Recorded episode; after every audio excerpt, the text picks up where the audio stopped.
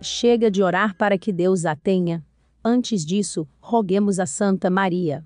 Da Penha, segundo Danieli Silvestrini, o feminicídio é envolto por diversos elementos motivacionais, circunstanciais, como ciúme, egocentrismo, possessividade, narcisismo, frieza, reforçados por culturas patriarcais, que estabelecem relações de dominação e violência entre os sexos. O assassinato de mulheres alcançou patamares inaceitáveis, endêmicos, frente aos ideais vislumbrados nos tratados internacionais de direitos humanos.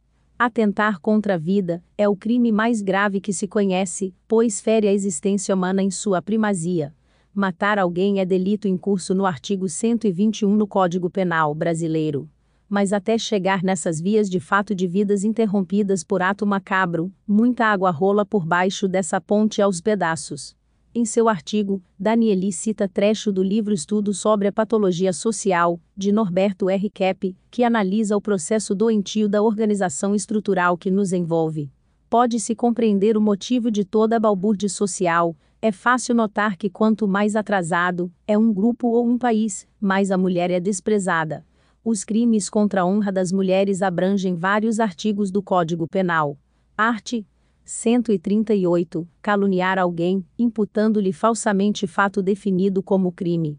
Pode inclusive ser imputada por maldizer os mortos, mas vários advogados provavelmente não leram o segundo parágrafo já que suas teorias procedem dessa base insólita. Arte 139. Difamar alguém, imputando-lhe fato ofensivo à sua reputação. Arte 140. Injuriar alguém, ofendendo-lhe a dignidade ou o decoro. Arte. 146. Constranger alguém, mediante violência ou grave ameaça. Inclusive coação para impedir suicídio, como nas narrativas descabidas sustentadas por esses sujeitos sem escrúpulos, ótimos em inventar enredos fictícios. Arte. 147. Ameaçar alguém. Arte. 147 a perseguir alguém, ameaçando-lhe a integridade física ou psicológica, restringindo-lhe a capacidade de locomoção, ou, de qualquer forma, invadindo ou perturbando sua esfera de liberdade ou privacidade. Arte. 148. Privar alguém de sua liberdade, mediante sequestro ou cárcere privado. Nem preciso continuar para que se perceba o tamanho do problema acima mencionado. Para tanta falta de noção ou compaixão, não há justificativa que se sustenta. Tão importante e necessária, que é a Lei Maria da Penha. Esta, inclusive, só existe pois foi uma forma de punição imposta ao Brasil pelo descaso para com as mulheres, representadas por essa vítima, que lutou por quase 20 anos, para obter justiça após torturas inacreditáveis advindas do seu então marido. Ele não apenas a espancava como lhe deu um tiro de espingarda, deixando-a paraplégica, e depois a eletrocutou. E mesmo assim foi solto duas vezes pela justiça brasileira. Slide explicativo sobre o surgimento da Lei Maria da Penha. Asfixia mecânica, morte por estrangulamento asfixia, como tudo na vida, inclusive o processo de morte, ocorre em fases. Primeiramente a dispneia inspiratória a pessoa luta conscientemente por sua vida por cerca de um minuto. Seja em desespero por ter com a comida engasgado, incredulidade por ser vítima, de quem considerava um ser amado, desamparo por ter um agente da lei com raiva ocluindo seu pescoço, contra sua pele negra joelhado. De todas as maneiras, esse interminável, doloroso e irreversível minuto é comum a todos os infelizes que de alguma maneira morreram mecanicamente asfixiados. Caso a tapioca não seja expelida, as mãos não afrouxem, os joelhos sigam com a liturgia racista, seguem-se dois ou três minutos de dispneia expiratória. Como não há troca gasosa, os tecidos padecem sem oxigênio, e concentra-se o gás carbônico, progressivamente intoxicando as células, cessando a energia reservatória. Esse processo deflagra uma série de respostas sistêmicas compensatórias a vítima perde gradativamente a consciência e pode apresentar convulsões e sequelas, progressivamente mais graves. Até o momento ainda é possível instaurar ventilação adequada por insuflação mecânica, mas já existe a chance de que não se reverta ao coma.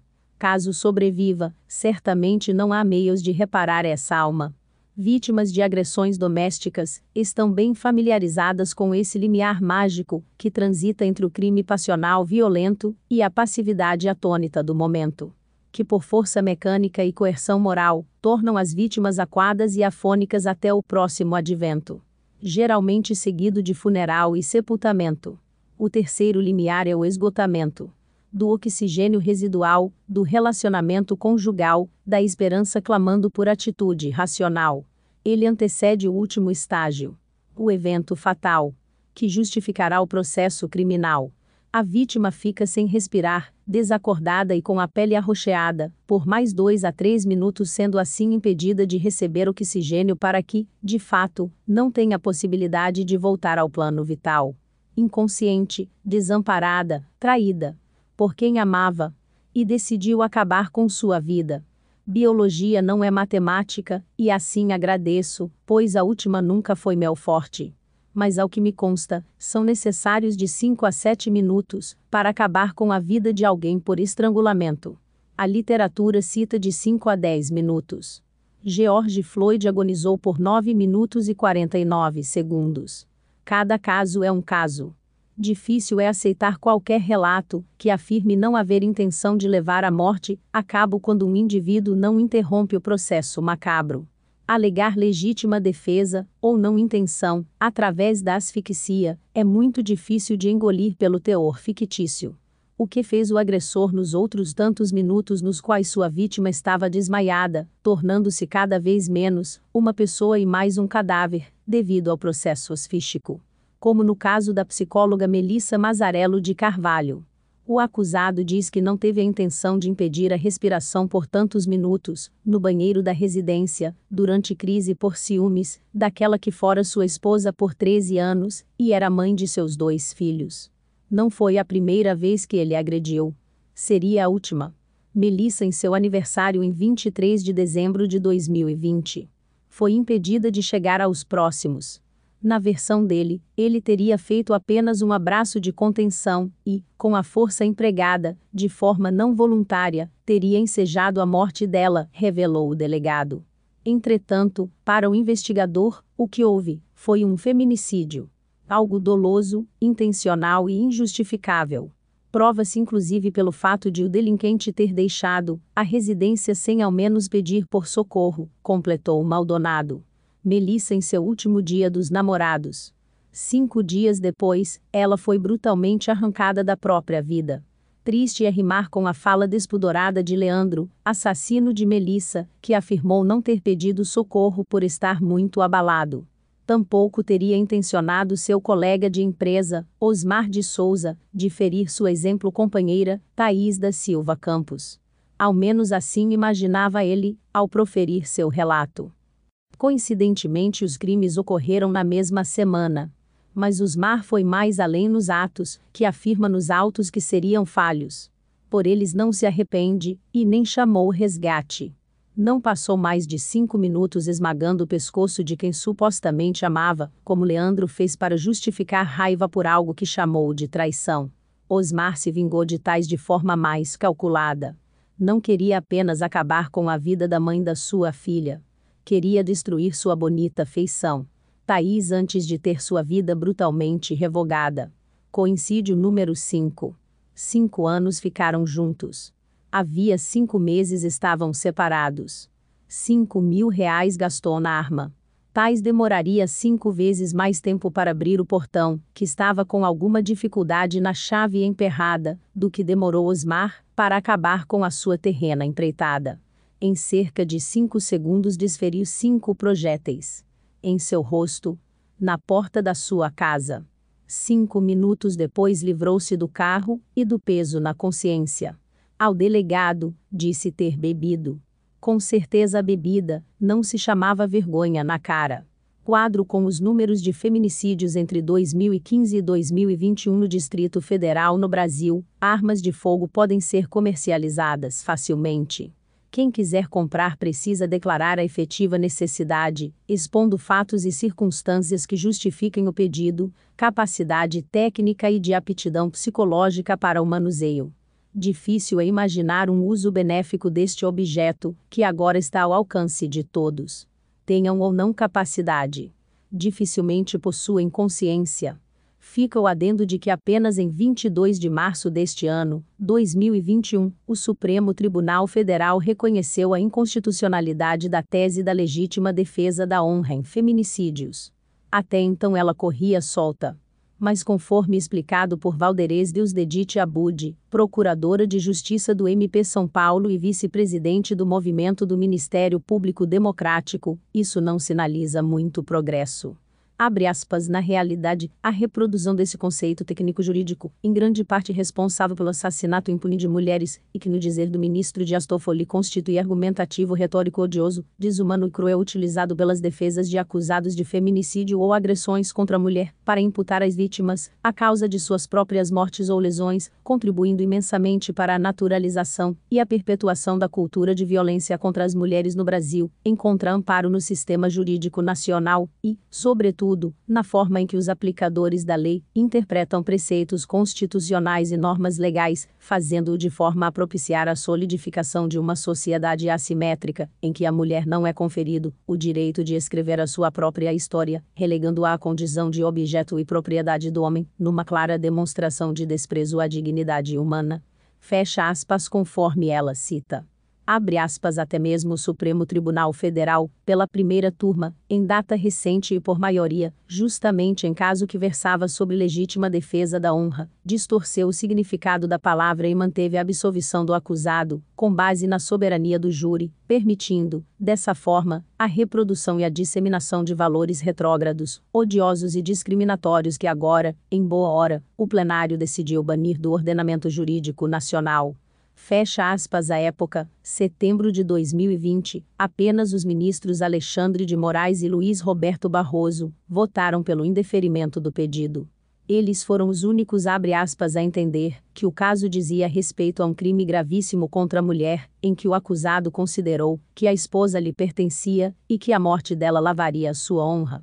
Fecha aspas, a sessão era presidida pela ministra Rosa Weber, que votou em favor do acusado. Qual foi o crime? Ex-marido em crise de ciúmes, atacou a exemplo esposa, que saía da igreja com uma faca de serra. Deu três golpes na vítima. Na cabeça e nas costas. Apelou para tal da honra. E honra não é lá brincadeira. Brincadeira é a maneira que mulheres são tratadas com todo o desprezo, vistas como meros brinquedos. E as marcas da violência elas ficam impregnadas na mente abusada da noiva cadáver, que muitas vezes será enterrada como indigente. Pelo menos assim, se infere com base no legado de Oscar Freire e a medicina forense. Nem sempre podemos chamar de legal.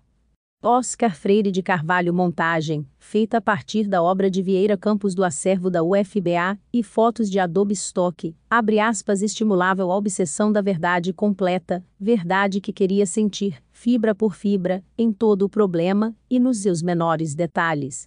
Daí a tendência sobretudo analítica do seu espírito desconfiava das sinteses nas questões complexas, por entender que era apenas, de comum, um meio elegante, quase sempre sedutor, de mascarar a realidade, que só a Nauíce podia encontrar.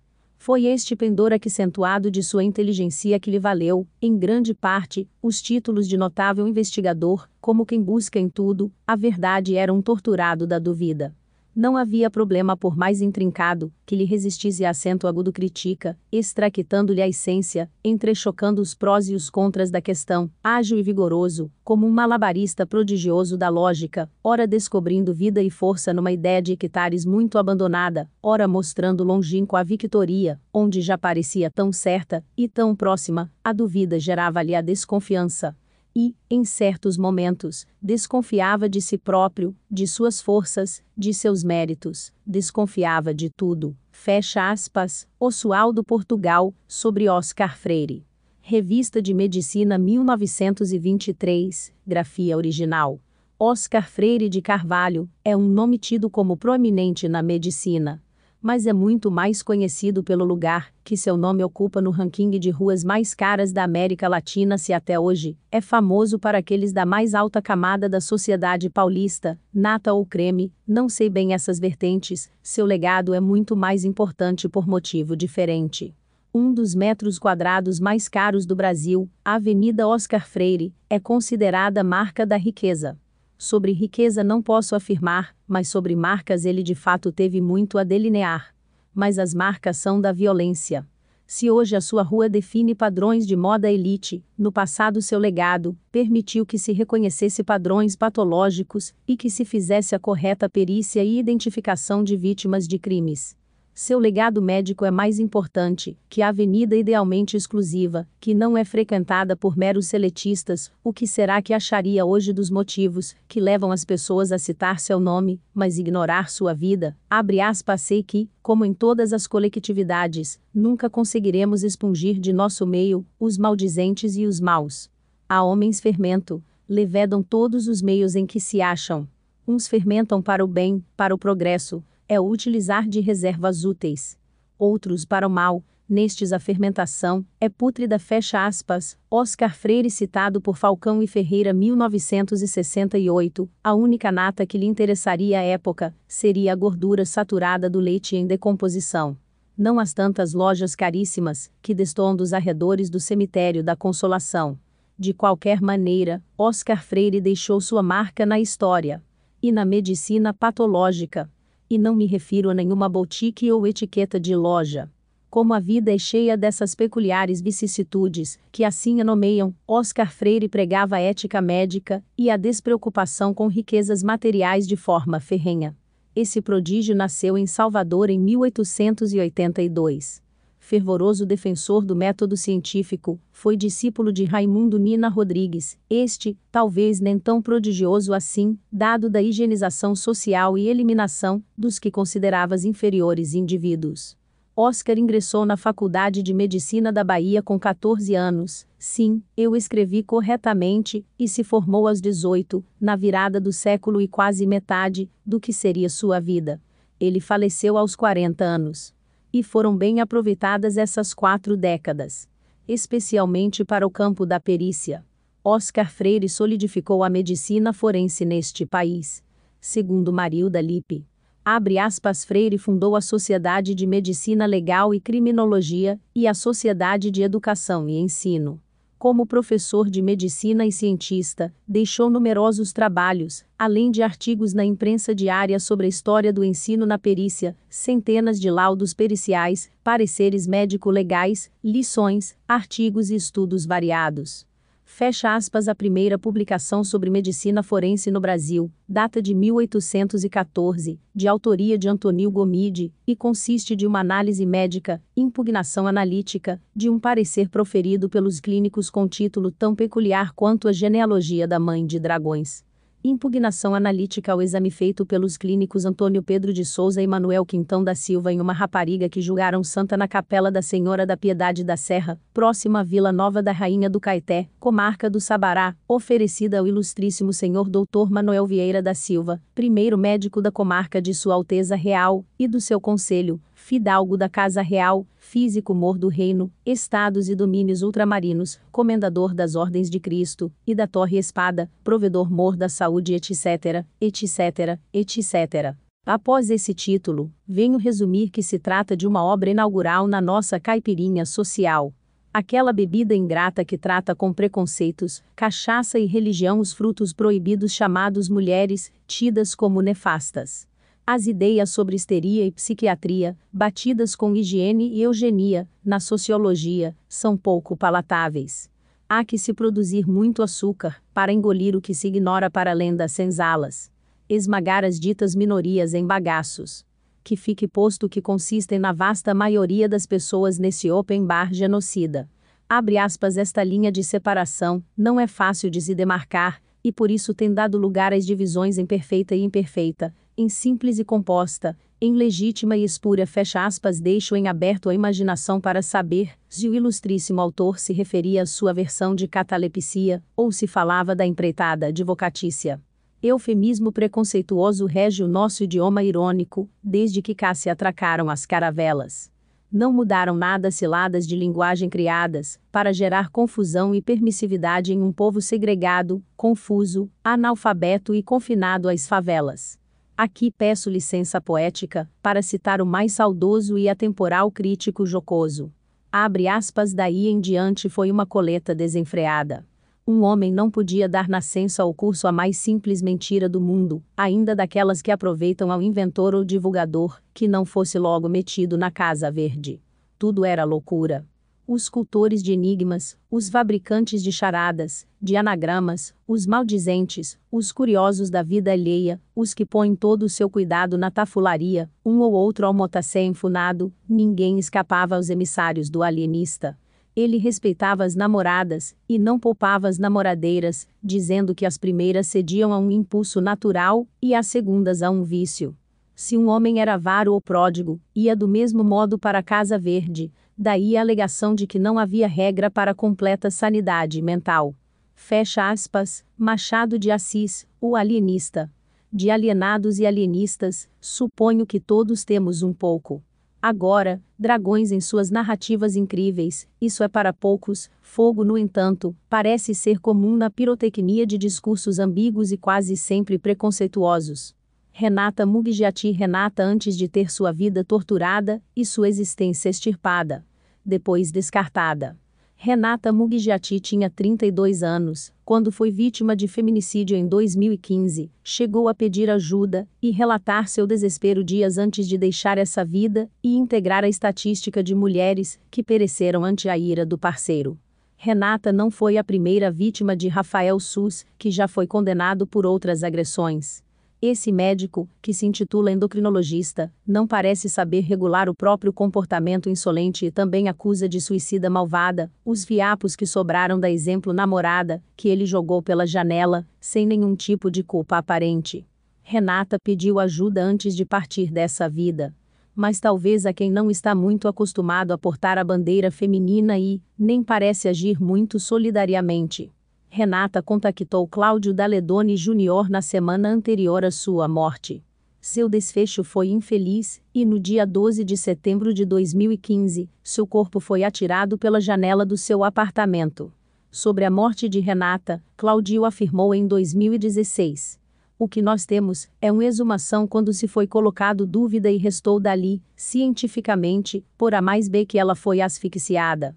Então, a tese de suicídio, ela é absolutamente refutada, não por mim, mas pela ciência, pela física, declarou. Muito curiosa fala dele sobre o caso de Renata. Ele afirmou em entrevista: abre aspas, existem alguns padrões que podem ser identificados em agressores e que as famílias podem monitorar isso e denunciar caso comprovado. Normalmente são situações que começam de forma mais discreta, um olhar enviesado, excesso de autoridade, ofensas e restrições a amigos, familiares.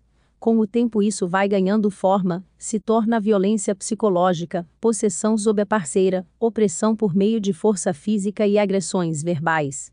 É importante perceber os sinais, a mulher mais triste e calada, fechada e pouco à vontade na presença do marido, com sintomas de medo e constrangimento, fecha aspas, concluiu o advogado. Porque essa fala seria curiosa?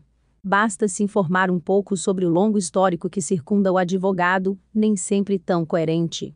Cláudio Daledoni Jr. é conhecido por defender clientes envolvidos em crimes escandalosos, muitos com crueldade aparente, por abandonar julgamentos por motivos improcedentes, por suas agressões, ameaças, injúrias e repúdio às mulheres em falas recorrentes. Nota de repúdio da Associação de Delegados de Polícia do Estado do Paraná à fala de Daledoni contra a delegada Tatiana Lais Guzela, de 11 de junho de 2020. Ele já destratou, diminuiu e até enforcou suas colegas mulheres perante júri, vexatoriamente sempre que possível enaltece sua condição masculina e sua honra de homem de família ou de seus clientes. Mas não lhe bastam esses comentários infelizes. Também responde por acusação de assédio e xenofobia, concomitantemente. Foto do sítio de advocacia Claudio Daledoni Jr. Daledoni é o advogado do meio. Reprodução de foto do sítio do referido advogado ele já desferiu impropérios ultrajantes contra uma promotora baiana, dizendo para que ela voltasse à cozinha, pois lá seria seu lugar pertinente. A senhora não precisa vir da Bahia para querer botar ordem neste estado, declarou o advogado à promotora, natural de Rui Barbosa, no interior baiano, mas membro do MP paranaense há nove anos. A senhora citou Marcelo Odebrecht, isso é coisa sua, isso é coisa de sua banda.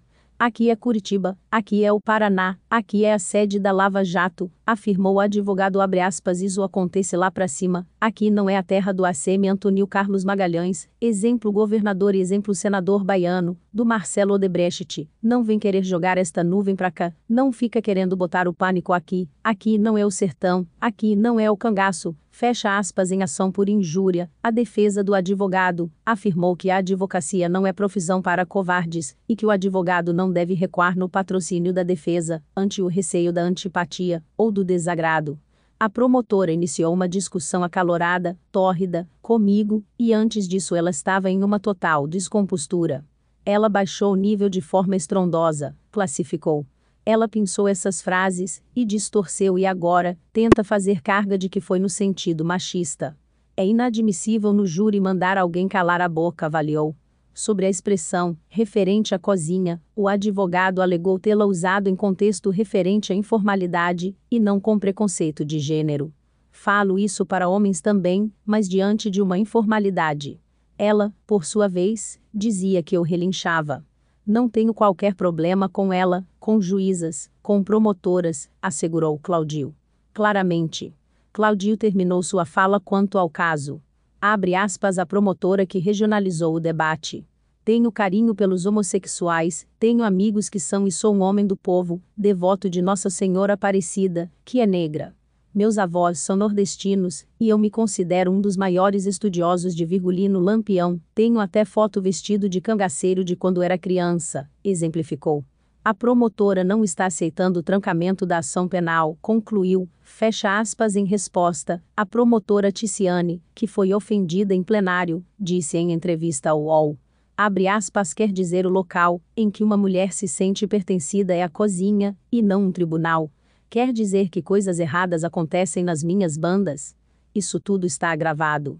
Ele ofendeu minha condição de gênero ao estigmatizar minha condição, e também foi racista, pois a lei de racismo também considera o preconceito em virtude da procedência nacional. A OAB rejeitou liminarmente minha reclamação, e duas conselheiras assinaram isso, a dor vem daí. Alegaram que as palavras ditas eram apenas uma infelicidade. Isso me doeu nas minhas mais femininas entranhas, fiquei chocada. Nem a comissão de gênero se manifestou, mesmo sendo uma voz no tribunal nos casos de feminicídio fecha aspas, e a madeira brasileira está podre, há tempos. E não sou eu, tão e somente, que vos digo. O próprio advogado compartilha dessa opinião. De vez em quando ao menos, quando é pertinente. Ao analisarmos discursos da história médico-legal, percebemos que não é exclusividade do trato gastrointestinal o poderoso poder de criação indispensável à vida dos animais. O desagradável cheiro de xenofobia está espalhado também por outros anais. Abre aspas em cinco anos, os paulistas esqueceram que ele era baiano. Fecha aspas professor Lamartine de Andrade Lima, a respeito de Oscar Freire, ou como era conhecido respeitosamente por seus nada preconceituosos colegas. Doutor Vatapá conforme citado em matéria de Regina Sá. Talvez vatapá então seja um prato muito seleto, que deveria ser bem melhor distribuído, pelo país inteiro que carece de crítica, ciência, consciência e acarajé. Abre aspas se alguma lição, meus amigos, valiosa, poderei escolher desta palestra sem pretensões, se algum incitamento ela pode deixar para a vossa vida, e para a vossa atividade, será justamente esse de trabalhardes pela ciência brasileira, sem a preocupação mesquinha da aplicação imediata do utilitarismo grosseiro e esterilizante, que é positivamente o mal maior do vosso esforço fazendo a ciência pela ciência, pelas alegrias que ela concede, pela elevação moral que do seu trato resulta, dominados pelo pensamento de que todos os esforços em prol do conhecimento dos problemas do universo são úteis, por menores que sejam, por estreitos os seus limites, adquirireis uma norma de conduta e uma vantagem imensa sobre os demais, bastando a vossa felicidade as alegrias em limites, sem parelhas, puras e profundas, que só a ciência desinteressada vos pode conceder. Fecha aspas, Oscar Freire em uma de suas últimas preleções, segundo citado por Falcão e Ferreira, 1968. Tempos sombrios, estes. Essa frase foi proferida pelo exemplo presidente da OAB Paraná, José Lúcio Glombe, e trazida à tona por Daledone em texto, que dividiu autoria com Adriano Bretas. replico curioso e certo, bem pertinente. Abre aspas, a pandemia da ignorância tem disseminado o vírus da arbitrariedade em larga escala entre operadores do direito. A infecção atropela garantias individuais, solapa direitos fundamentais e tripudia sobre a Constituição da República. O sistema democrático do Estado de Direito está colapsado. Profissionais garantistas que se colocam na linha de frente de combate à pandemia do arbítrio correm sérios riscos de sucumbirem à tirania. A par disso, como medida preventiva, os especialistas orientam uma dose diária de ampla defesa e contraditório, bem como uso constante do devido processo legal. Fecha aspas trechos de O Processo Penal em Cheque. Limites entre o real e o virtual, texto elaborado para o Sala de Aula Criminal, que tem por objetivo difundir as ciências criminais. Há de se perguntar também o quanto dos discursos proferidos não cabem a nenhuma dessas esferas sequer chegam perto da verdade original. Será que Cláudio está familiarizado com a narrativa médico-legal e criminalística? Não fosse por Oscar Freire e seu legado baiano, muitas coisas seriam diferentes hoje. Primeiramente, é difícil imaginar que o Brasil teria se erguido sem todo o sangue e suor nordestino, até hoje explorado. Tudo bem que se os portugueses não tivessem atracado, provavelmente estaríamos melhores como um todo. Porém, há de se reforçar o preço que esse saqueamento genocida custou às terras litorâneas no início da invasão, que destruiu o meio ambiente e quase toda a população nativa. Depois, como estaríamos sem toda a exploração desumana obtida à base do criminoso trabalho escravo? No mínimo, deveríamos respeitar a cultura e legado dos que sobreviveram aos horrores das fazendas e quilombos, representados pela cultura nordestina, especialmente no tocante à Bahia. Mais além, careceríamos de saúde pública e perícia criminal sem o prodígio Oscar Freire. Terceiramente, os advogados não teriam tantas opções para comprar seus ternos. Muito menos seus clientes. Quanto às cozinheiras, será que ele sabe que ele, e toda a população mundial, só existem graças a mulheres, que aceitaram de forma altruísta carregar um ser no seu ventre por cerca de nove meses? E que muitos dos seus clientes acabam com essas vidas em questões de segundos. Será que ele sabe que cangaceiros tinham mentalidade machista prepotente, que considerava mulheres objetos subservientes? Essa mesma mentalidade que infelizmente ainda conta com o aval patriarcal, que deixa impune os privilegiados mais ensaboados, que escorregam facilmente por dentro os furos magistrados da Constituição vigente. A família de Renata desfez laço profissional com Claudio recentemente, depois do julgamento de seu cliente Luiz Felipe Manweiler. Condenado pela morte chocante da advogada Tatiane Spitzner, ocorrida em 2017. Foto de Tatiane Spitzer sorrindo, feliz com seu cão Napoleão, um border collie. Tatiane foi assassinada em 2017 pelo marido Luiz Felipe. A tese de Luiz Felipe era tão mirabolante que até admira pelo nível de criatividade. Ele foi condenado a mais de 31 anos de prisão por feminicídio e fraude processual. Ele matou Tatiane por asfixia após agressões físicas grotescas registradas pelas câmeras de segurança do prédio em que eles moravam, em Guarapuava. Eles estavam voltando de uma casa noturna pois naquela noite era festa de aniversário de Manweiler. Em seu julgamento, e em diversas entrevistas, ele frisa que estava extremamente irritado naquele dia, pois, abre aspas, como sempre Tatiane se atrasava para todos os compromissos. Fecha aspas, testemunhas afirmam que Luiz Felipe era abusivo depois, jogou-a da sacada do apartamento, recolheu seu corpo da calçada e a trancou dentro do imóvel em que eles moravam, limpou as marcas de sangue do elevador e evadiu o prédio por portão auxiliar, roubando ainda o carro dela com o carro dela, enquanto viaturas da polícia já estavam no local, acionadas por vizinhos. Neste caso, o discurso do advogado foi bem diferente, com a chamada tese ofensiva-defensiva. Primeiramente, os advogados afirmavam que Tatiane tinha problemas mentais e teria cometido suicídio. Depois, resolveram afirmar que ela teria caído da sacada do quarto andar do apartamento, abre aspas, enquanto se utilizava de chantagem emocional para conseguir acesso às mensagens no celular do marido. Fecha aspas, houve injúria moral de Tatiane, advinda da defesa e incoerências para tudo quanto é lado. Abre aspas, como eles nunca conseguiram provar que Tatiane tivesse indícios clínicos de depressão, mínimo sinal de tristeza, a gente provou que ela era uma moça alegre, que fazia planos para o futuro, mentalmente saudável. Agora eles mudaram para uma versão que inclusive agride a memória da vítima e da família, dizendo que ela era uma chantagista emocional, fecha aspas, explicou o assistente de acusação Gustavo Scandelari. Claudio referindo-se ao caso em questão. Abre aspas, o que aconteceu é que Tatiana, em meio a uma emoção muito grande, utilizando de uma estratégia emocional, coisa que decorria de um padrão comportamental, em uma chantagem emocional, para conseguir o conteúdo das mensagens, acabou se acidentando e caiu do prédio. Isso está claro nos autos.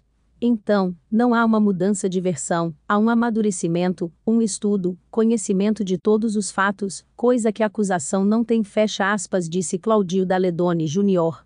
Ao meu ver, o que está morto não amadurece, assim como certos indivíduos. Somente apodrece. Incrível é o advogado afirmando que bastaria um delegado na noite para provar o que aconteceu, enquanto as câmeras do prédio mostram seu lívido cliente espancando Tatiane, impedindo sua fuga por diversas vezes, limpando o sangue do elevador, recolhendo o que sobrou de Tatiane, que ele havia atirado pela sacada, já com o pescoço fraturado, e evadindo viaturas da polícia. Parou após se acidentar com o carro, quase na fronteira com o Paraguai, Abre aspas, a defesa de Manweiler opta por uma versão que agride a memória da vítima e da família, dizendo que ela era uma chantagista emocional. Algo mais uma vez lamentável por parte dos argumentos da defesa, e que confirma que a versão do réu preso é absolutamente improcedente, fecha aspas, afirma Scandelari. Improcedente é uma palavra bem fácil de se rimar. Mas vou parar por aqui meus anagramas. Eu me atento para que minhas palavras não ofendam pessoas mesmo que talvez mereçam. Vale lembrar que Claudio também já defendeu o goleiro Bruno, condenado pela chocante morte de Elisa Samudio e defende a família Brites, acusada pela morte brutal do jogador Daniel. Em outubro de 2018 também defende Alessandro Meneghel, ruralista e réu confesso no assassinato de um policial federal, e mais tantos outros crimes graves de seus tantos antecedentes. Abandono de plenário artigo 265 do Código de Processo Penal.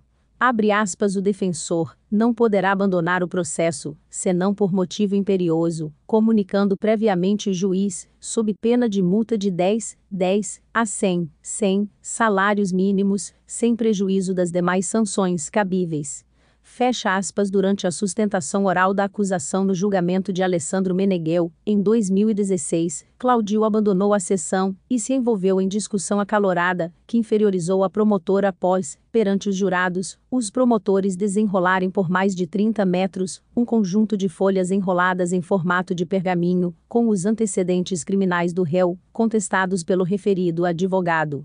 À época, o advogado afirmou que abandonou o plenário pois o MP apresentou documentos que estavam fora do processo e prejudicavam o julgamento do réu, seu cliente.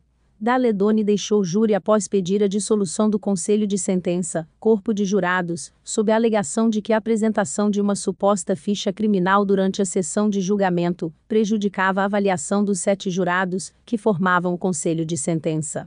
O pedido foi negado e o criminalista se retirou do plenário. Abre aspas, desenrolaram uma folha quilométrica, como se fosse um pergaminho, alegando que aquilo era a vida pregressa, a ficha criminal do réu. Um documento que não estava nos autos, uma atitude desleal tentaram transformá-lo num criminoso degenerado, vender a imagem de um fora da lei, quando ali estava sentado, um cidadão que agiu na legítima defesa da própria vida, que estava sob a mira e disparos de uma pistola automática. Disparos esses, todos efetuados por um policial federal, que saía de uma balada armado, fecha aspas, disparou da Ledone fica o adendo que o pecuarista Alessandro Meneghel foi julgado e condenado a 34 anos de prisão pela morte do policial federal Alexandre Drummond no ano de 2012, na saída de uma balada em Cascavel. Ele saiu da boate após desentendimento, foi até a sua casa buscar suas armas e voltou ao local, onde disparou cerca de 20 tiros de dentro da sua caminhonete de escopeta calibre 12 contra a vítima que estava na calçada. Segundo Daledoni abre aspas Meneghel matou para não morrer. Um dos dois sairia vivo naquela noite, ele teve mais vontade de viver, se defendeu, revidou os disparos sofridos e sobreviveu.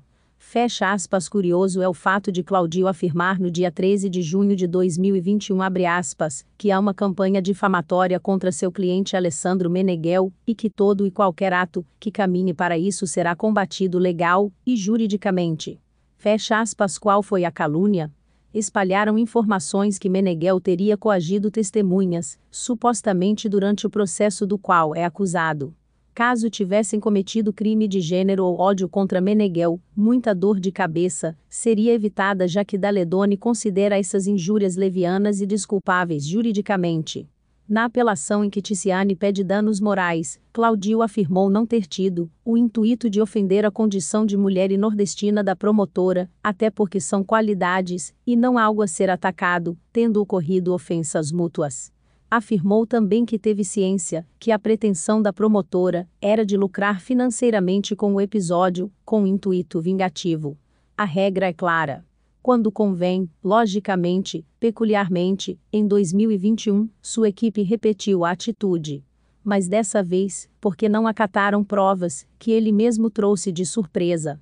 Após o indeferimento do pleito de exibição de mídia, em tese, não autorizada, deixaram a sessão em mandado de segurança, alegaram que não houve o abandono de processo, mas tão somente o abandono de um ato processual, o que não justificaria a aplicação da multa prevista.